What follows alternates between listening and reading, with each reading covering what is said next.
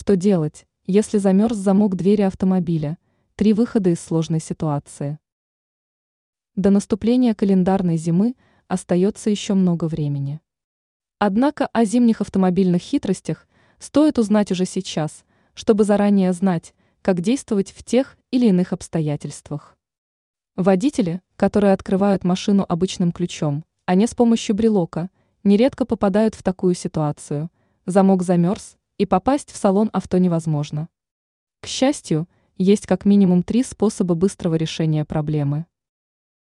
Нагреть ключ.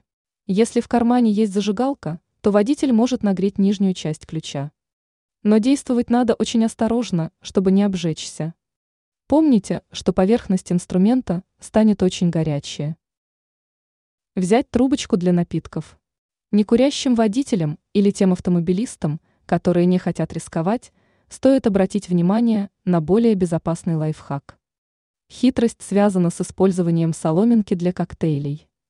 Достаточно вставить ее в замок, чтобы растопить лед теплым воздухом изо рта. Использовать дезинфицирующее средство. Замок и ключ можно протереть средством, в состав которого входит спирт. Использовать незамерзайку не стоит.